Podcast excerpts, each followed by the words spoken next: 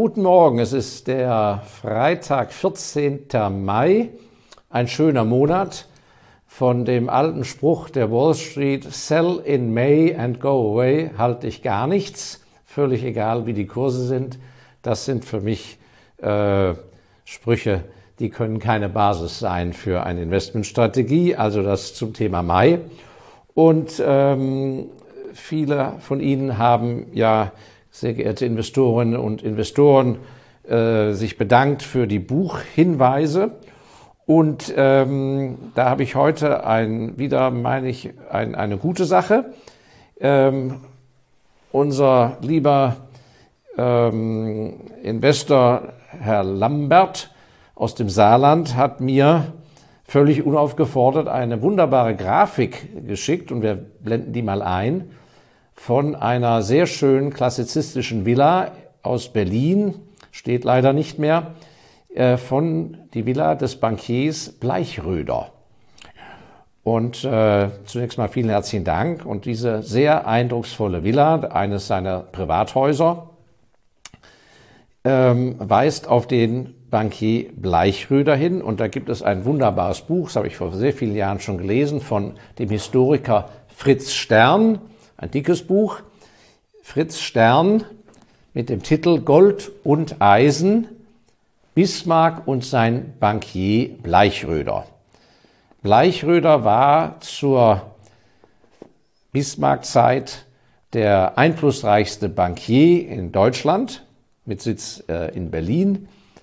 Er hat äh, auch als sozusagen Abgesandter für die Rothschilds aus Paris viele Geschäfte getätigt und ich kann Ihnen dieses Buch sehr empfehlen. Viele von Ihnen haben mich gefragt, Herr Elsässer, wie viele Bücher lesen Sie eigentlich und wie schaffen Sie das, so viele Bücher zu lesen? Sie wissen ja, ähm, der Herr Kolbe mit den Fonds und ich, äh, wir sind vollberufliche, jeden Tag Geldanleger. Wir sind äh, weder Fachhochschulprofessoren mit Beamtenstatus, noch sind wir PR-Spezialisten, sondern wir erzählen, und ich auch, äh, eben aus dem realen Leben des Geldanlegens. Und von daher sind uns die Bankiers natürlich immer wichtige Bezugspersonen, von denen man sehr viel lernen kann. Und ich habe Ihnen extra diese wunderbare Grafik, diesen Stich ähm, über die, von der wunderbaren Villa des Bankiers gezeigt, denn äh, im Großbankenfinanzsystem ist es ja doch äh, ganz schön im Argen. Und äh, in der Schweiz hatten wir jetzt ja wieder zwei wunderbare Beispiele von Großbanken, die Milliarden äh, schlecht äh, investiert haben in Amerika.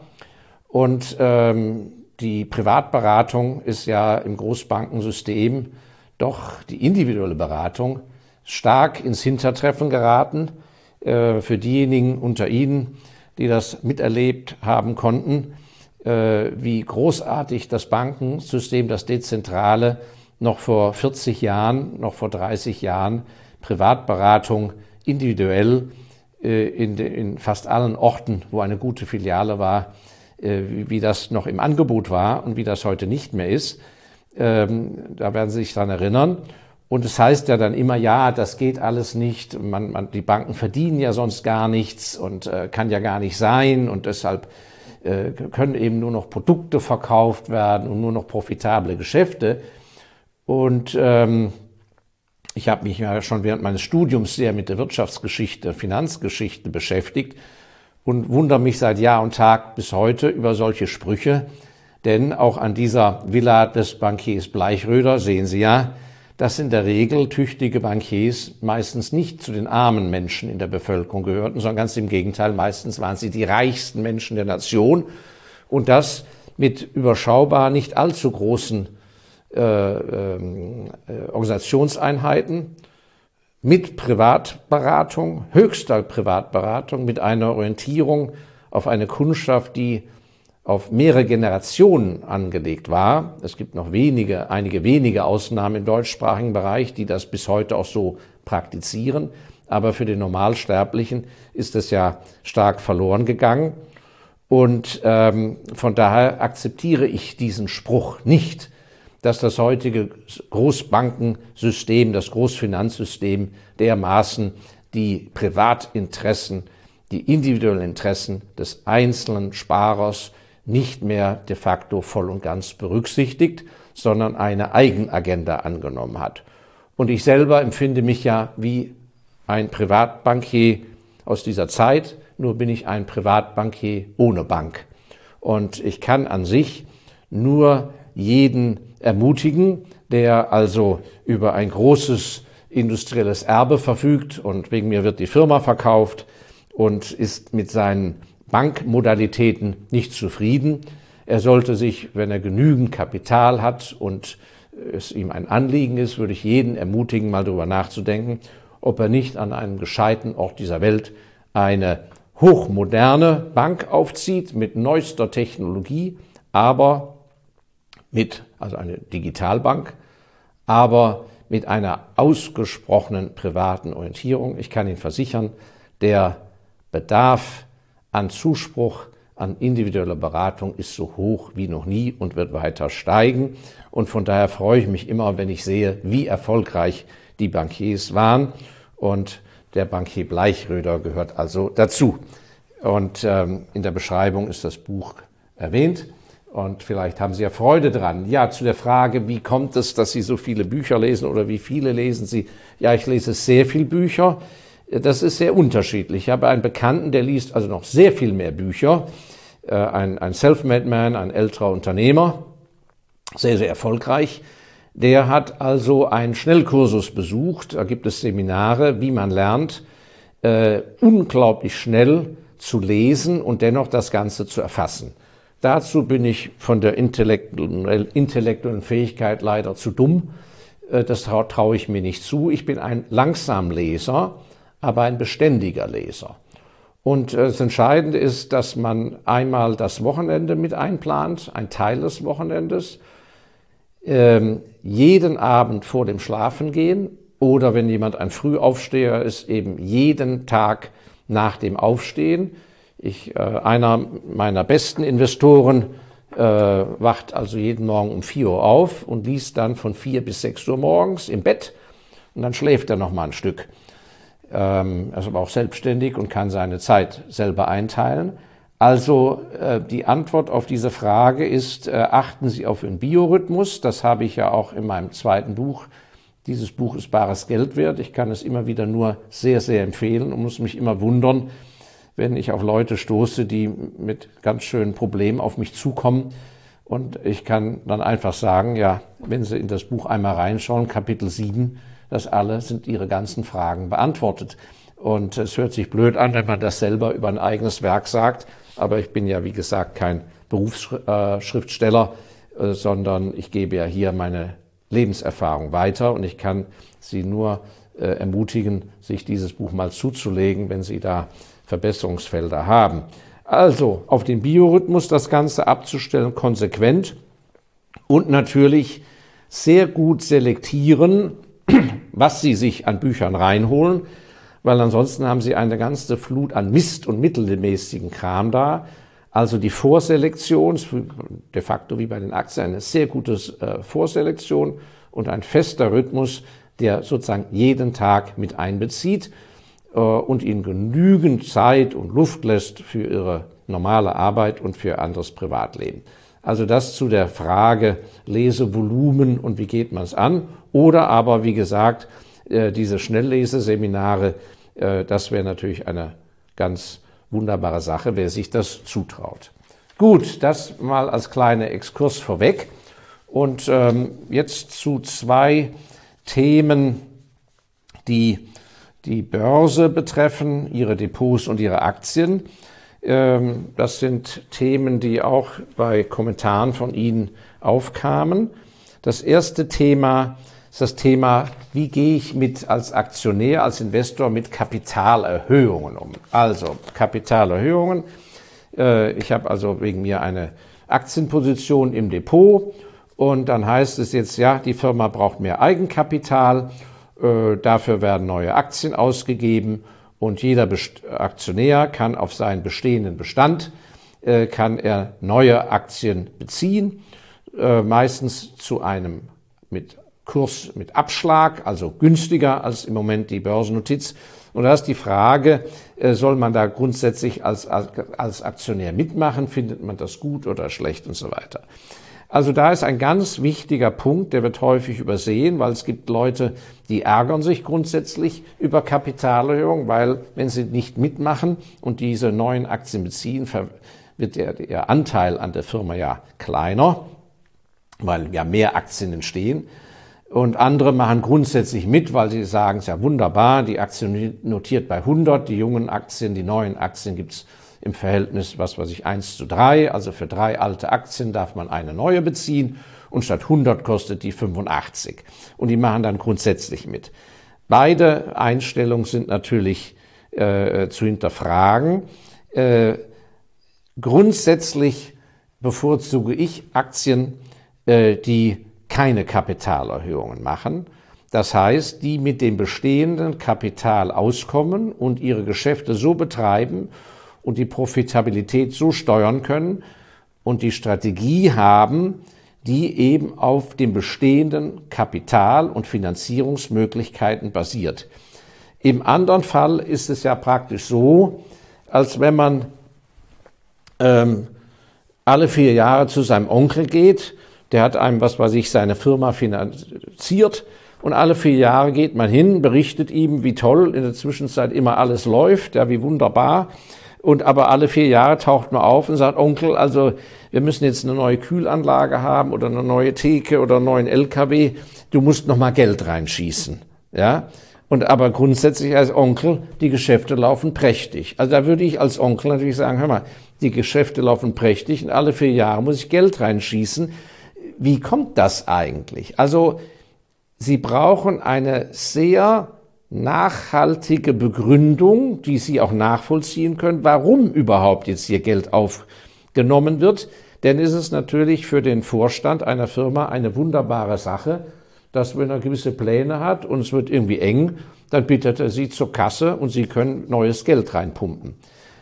Der Vorstand wird in dieser Sache natürlich sehr unterstützt vom Bankensystem und auch von den Rechtsanwälten, Wirtschaftsprüfern, Steuerberatern weil für die gibt's dann prächtig was zu verdienen. Da müssen Gutachten erstellt werden, Pros sogenannte Prospekte, Abwicklung und, und, und. Und da wird also gigantisch verdient, sodass äh, man schauen muss, ist der Vorstand eigentlich und der, vor allem der Finanzvorstand, ist er eigentlich mehr mit den Finanzheinis im Bett oder vertritt er wirklich hier eigentlich unsere Interessen? Und äh, ich kann Ihnen sagen, da gibt's große Unterschiede. In Paris verfolgen wir seit langem im Fonds eine Gesellschaft, sind auch da substanziell investiert. Die hat ein gigantisches Wachstum, alles wunderbar. Die stellen Leute ein, bezahlen hohe Gehälter, expandieren und, und, und. Und die haben seit der Gründung vor 40 Jahren überhaupt noch nie jemals das Kapital erhöht. Und warum nicht? Einmal, weil es gute Geschäftsleute sind, aber jetzt kommt der entscheidende Punkt, und das ist etwas, worauf Sie achten müssen. Der Aufsichtsratsvorsitzende und der Vorstandsvorsitzende und andere, viele leitende Mitarbeiter haben in hohem Maß ihre Ersparnisse selber in den Aktien der eigenen Firma und haben natürlich von daher gar kein Interesse, verwässert zu werden, dass ihr Anteil am Gewinn immer kleiner wird oder dass sie immer noch mehr Geld reinstecken müssen. Das heißt, hier ist eine Interessenidentität zwischen Strategie, Vorstand, Aufsichtsrat und Aktionärstum. Dass nämlich das bestehende Kapital der Profiteur ist von dem Ganzen und nicht das immer größer werdende Kapital und auch Fremde und die dann neu dazukommen. Wer in die Firma investieren will, muss die Börsenkurse an der Börse bezahlen das bedeutet, die Aktionäre, die Aktionäre vielmehr werden wollen, können nur rein, indem sie einem anderen Aktionär die Aktien abkaufen wollen. Das heißt, wenn die Firma gut ist, ist das mit einer der Haupttreiber, warum überhaupt ein Aktienkurs stabil ist. Das Gegenbeispiel sind die Explorationsgesellschaften im Rohstoffsektor, die naturgemäß nach Rohstoffvorkommen suchen und Jahre und Jahrzehnte lang keine Einkommen haben, bis sie einen großen Fund tätigen. und die eben permanent, wenn es Geld ausgeht, wieder an die Börse müssen, neues Kapital suchen, sodass nach einer Weile, wenn keine Erfolge eintreten, die Börsenkurse eher sinken und diejenigen äh, Investoren, die gerne investieren wollen oder Aktionäre, die gern aufstocken wollen, die sagen sich, ja bin ich denn blöd? Wieso soll ich denn jetzt an der Börse hier die Aktie kaufen? In einem halben Jahr kommen die ja eh wieder mit einer Kapitalerhöhung und das Ganze dann zum Abschlagspreis, also zu einem Discount. Und da muss ich Sie warnen, dieser wunderbare Discount, also die Aktie steht bei 100, dann gibt es die Ankündigung, ja zu 85 gibt es die neuen Aktien, ist doch ein Anreiz. In der Regel bei diesen Gesellschaften, wo die Kurse systematisch über die Jahre dann nach unten gehen, in der Sekunde, wo der Discount nur angekündigt wird, ist der Discount schon weg. Denn keiner zahlt mehr 100, wenn angekündigt wird, dass bald reihenweise Leute für 85 das Papier bekommen. Der Kurs sackt dann immer auf die 85. Und so können Sie gerade im Explorationssektor, der bei den Spekulanten ja so super beliebt ist, können Sie das verfolgen, wie die Kursverläufe zum Teil über Jahre und Jahrzehnte systematisch nach unten gehen, bis sie schließlich nicht nur Penny Stocks sind, sondern weniger als ein Penny wert sind. Und das Ganze natürlich durch, wegen Erfolglosigkeit und anstatt die ganze Strategie komplett zu ändern, nachdem man gesehen hat, aha, in was weiß ich, in, in, im, im Norden von Westaustralien klappt es nicht, dann muss man eben die Zelte abbrechen, muss sagen, tut uns leid, aus Ende. Jetzt starten wir neu in Burma oder Myanmar oder was oder in einem anderen Metallbereich. Muss der Sache eine neue Chance geben. In der Regel ist das Runterfahren der Kurse über längere Zeit mit permanenten Kapitalerhöhungen ein Grund durch dieses immer tiefere Discounting. Und häufig ist es zeitlich genau abgestimmt mit dem Alter des Verwaltungsrats, vor allem des Vorstandes. Das heißt, der rechnet sich genau aus, wie viel Kapitalerhöhung er überhaupt noch hinkriegt auf immer tieferen Kursen und dann geht er in Pension, habe ich alles schon erlebt, dann sind die alle weg und die Firma ist im Eimer. Also das gilt jetzt für diesen äh, spekulativen Explorationssektor, aber es gilt genauso für Firmen, die sich schwer tun, nicht aus dem Quark kommen, sodass die Kapitalerhöhungen eine äußerst fragwürdige Sache sind. Und da gilt die alte Regel, man schmeißt kein gutes Geld schlechtem hinterher.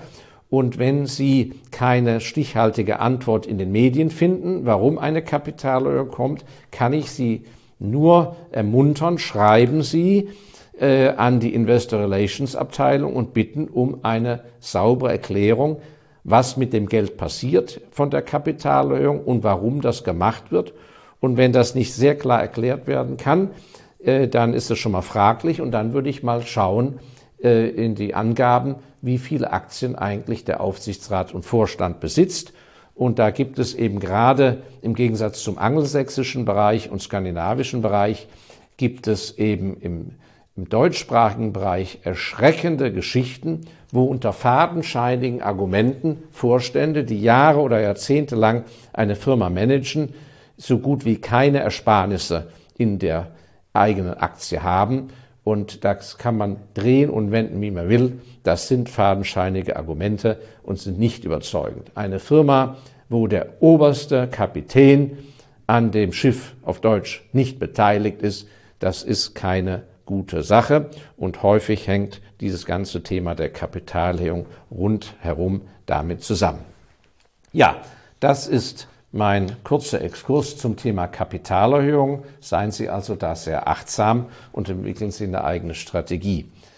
Ja, ein zweiter und letzter Punkt zum Thema Kapital möchte ich auch aufgreifen. Ähm, ich habe eine E-Mail erhalten von Herrn Mann aus Leipzig, der uns auf den äh, YouTube-Videos ein wenig folgt. Und äh, ich danke für die E-Mail, Herr Mann. Und er, er schreibt, äh, als Themenvorschlag würde ich mich freuen, wenn Sie mal erzählen, was Sie jungen Leuten, die in der heutigen Zeit mit all den Ablenkungen den, der Medien und so der rasanten Welt raten würden, um das Thema Finanzen ruhig anzugehen. Ruhig. Die Ruhe und Gelassenheit, die mir bei jedem Ihrer YouTubes bei Ihnen auffällt, Herr Elsässer, würden Sie die auch jungen Menschen anraten oder ist das nur etwas für fortgeschrittene Berufstätige? Also kurz gesagt, was ist Ihr Ratschlag aus Sicht eines erfahrenen Investors und Gentlemans? Vielen Dank. Was ist der, Ihr Ratschlag für junge Menschen am Anfang des Lebens in puncto Ruhe und Gelassenheit? Ja, Herr Mann, ein guter Punkt greife ich auf in diesem Zusammenhang, wenn es ums Kapital geht. Ruhe und Gelassenheit bedeutet ja nicht Trägheit und Langsamkeit. Es bedeutet am Ende des Tages, wie komme ich zu einer sicheren Haltung. Und ich würde den jungen Leuten empfehlen, ähm, einerseits sehr energisch Dinge anzugehen, sich nicht abhalten zu lassen von Finanzthemen. Das Wichtigste ist, dass man sich nicht abhalten lässt, weil man kein Geld hat.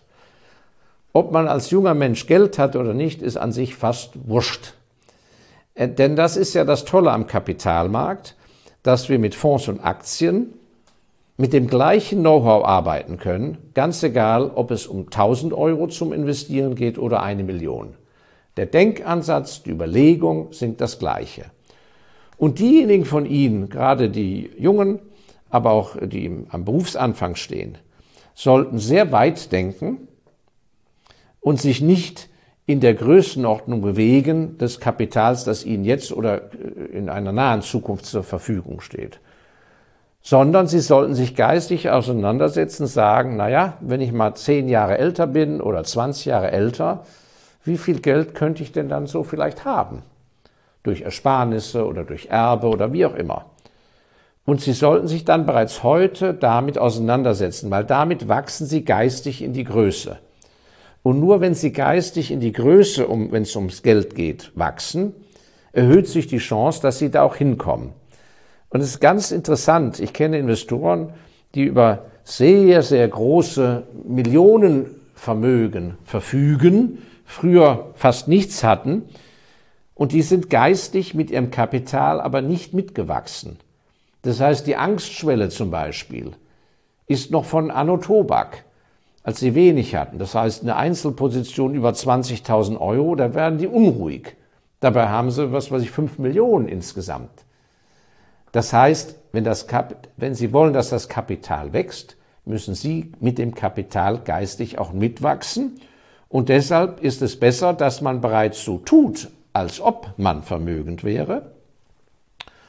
Und bei der Auswahl der Investments schon so auf die Qualität achtet, dass man sagt, ja, die Firma, die Aktie, das, dieser Fonds, der ist so gut, der könnte auch, was weiß ich, eine Million vertragen von mir. Wenn, auch wenn ich jetzt nur 1000 habe. Weil sie damit automatisch einen Setzling in den Boden setzen, der wachsen könnte. Im anderen Fall beschäftigen sie sich immer nur mit der jeweiligen mit dem jeweiligen Volumen, was ihnen finanziell zur Verfügung steht und da ist dann die Gefahr groß, dass sie sagen, ah ja, gut, also für die 3000 Euro, das kann ich mal riskieren. Oder dieser Begriff, dieser furchtbare, das Spielgeld. Äh, das Spielgeld, das gibt's gar nicht, weil aus dem kleinsten Geldbetrag kann ein großer Betrag erwachsen. Der Zinseszinseffekt und, und, und. Und Sie werden sehen, wie schnell die Zeit vergeht, wie auf einmal gute Dinge in Ihrem Leben sich entwickeln. Und dann ist ganz fatal, wenn man hinten immer wieder das auf Deutsch äh, mit dem Arsch einreißt, was man vorne aufgebaut hat.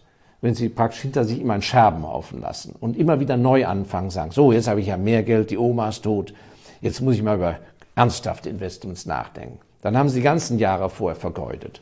Und für mich ist entscheidend, das habe ich ja auch in meinem ersten Buch, das Klugen Investors Handbuch, weit, sehr, sehr dem, diesem Thema sehr viel Zeit gewidmet. Es ist eine hochindividuelle Angelegenheit und sie kommen dann ans Ziel, auch als junger Mensch, wenn sie in der Tat mit einer gewissen Ruhe und Gelassenheit rangehen und sagen, was, welche Depotstruktur, welche Art von Investments, Optionsscheine, Penny Stocks, Emerging Markets, Blue Chips, Aktien nur von, vor der Haustüre, die ich besuchen kann, nur amerikanische Sachen, Substanzwerte, Wachstumswerte, was auch immer, dass sie den Mumm haben, ihrem Depot einen eigenen Charakter zu verleihen. Sie selber sind ein Individuum, Sie selber sind eine Persönlichkeit und genauso muss Ihr Depot aussehen. Und da ist der Fehler des ganzen Finanzsystems. Die meisten Investoren laufen mit absoluter 0815 Ware rum und sind Kanonenfutter. Ja, zwei Jahre so, ein halbes Jahr dann raus, hier sind Zugewinn, neu, bum, bam, lernen nichts dazu. Und der eine kommt eben zum dann, wenn er es klug macht, zum Aspekt und sagt, also für mich, das Ausland ist nichts. Ich bleibe lieber in meiner Heimat und konzentriere mich, was weiß ich, auf 20 Werte, ja, in meiner Nation oder sogar in meiner Region. Und ein anderer investiert da keinen einzigen Pfennig und konzentriert sich auf eine Branche. Und genauso der eigene Charakter des Depots, indem er sagt, so, ich trade gar nicht hin und her, ich stocke auf. Und mal kaufe ich hier nach und danach und ich lasse liegen. Und ich will überhaupt, und ich hoffe auf tiefe Kurse in den nächsten Jahren, damit ich ja, wenn ich richtig Geld verdiene als junger Mann, dass ich erst dann ja richtig zu guten Preisen aufbauen kann, die guten Aktien. Was habe ich davon, wenn ich jetzt bei 3000 Euro 30 Prozent Kursgewinn habe? Das ist doch eine Affenschande, wenn ich an sich damit eines Tages eine Million haben will. Und da muss jeder von Ihnen den eigenen Weg finden. Und da habe ich die schönsten Erfahrungen gemacht in meiner Beratung mit einzelnen Menschen, die wirklich, denen fiel es dann wie Schuppen aus den Haaren, ja, dass sie auf einmal erkannt haben, ja Mensch, natürlich, die und die Zertifikate passen ja toll zu mir und die und die Fonds nicht. Und andere genau umgekehrt, dass sie gesagt haben, natürlich, um Gottes Willen, warum habe ich mir das überhaupt aufquatschen lassen und so weiter. Also, Kapital, und das ist der eigentliche Weg, wo Sie hin müssen, dass das Kapital zwar Ihnen gehört, dass es sehr einfach strukturiert ist. Am besten steht immer Ihr Name oben und Sie kommen immer an Ihr Geld dran über so ein Depot. Dass aber dieses Kapital einen wirklich eigenen Charakter entwickelt. Das muss ich wirklich so sagen, einen eigenen Charakter, so dass es auch fast unangreifbar wird in der Methodik, wenn Sie zwischendrin mal anfangen zu spinnen und sagen, ach ja, ich sollte jetzt doch mal doch und das machen ach, und das klingt so reizvoll, an der Fusion teilnehmen oder dieser Sanierungsfall oder tiefer kann die Aktie doch nicht fallen, dass dann, wenn Sie auf Ihr Depot schauen und Ihre Cashflow-Planung, dass Sie sagen, naja, das ist eine Versuchung, aber wenn ich mein Depot anschaue, das hat doch mittlerweile eine richtige eigene Form, eine Struktur gewonnen. Da passt es doch gar nicht rein. Also zum eigenen Schutz bauen Sie eben neben Ihrem Berufseinkommen diese zweite Säule ein, auf, aus der Sie eines Tages große Einkommensströme entwickeln können, neben Ihrer Arbeit her. Und das schaffen Sie besonders dann, wenn Sie, wie gesagt, diesem Geldvermögen eine Eigenständigkeit verleihen, obwohl Sie der hundertprozentige Eigentümer sind. Das Kapital darf nicht der Sklave Ihrer Nervosität sein. Das darf nicht das Opfer sein, das Kapital, ihrer Unruhe, ihren Ego-Problemen, die Ausflucht aus dem Alltag, die langweilige Routine, der Notar, der eben wirklich schon seit 30 Jahren protokolliert und einen langweiligen Alltag hat und dann die Abenteuer an der Börse sucht, den Kick braucht, weil er im Beruf den Kick nicht mehr kriegt. Viele Ärzte genauso. Jemand, der Tag und Nacht operiert, was hat der an Abenteuern? Und der darf erst gar nicht in die Lage kommen, dann am Wochenende, wenn er nicht mal arbeitet oder operiert, dass er dann die Abenteuer in seinem Kapital da rum, rummurkst und sucht. Spannung, Aufregung. Nein. Also, und insofern, Herr Mann aus Leipzig, vielen Dank. Ruhe und Gelassenheit, ja, um auf einen guten Weg zu kommen. Wenn man am Anfang Fehler macht, gar kein Problem. Wie der gute Herr Grupp von Trigema immer sagt, jeder Fehler ist erlaubt, aber nur einmal. Und vor allem, es müssen kleine Fehler sein. Wenn es ein großer Fehler ist, hat man Mist gebaut, denn jeder große Fehler war ja mal ein kleiner Fehler. Also, das ist die Herausforderung und ich kann Ihnen versichern, am eigenen Leib habe ich das erlebt. Sie werden staunen, wie weit Sie da kommen. Ja, das waren zwei Themen, rund zum Kapital eingeleitet über die großen kapitalverständigen Bankiers. Es gibt ja nicht nur den Bleichröder, viele, viele andere Familien, die Warburgs, die Efrussis, die Rothschilds und so weiter, beschäftigen sich immer mit denen. Da ist viel Weisheit zu finden.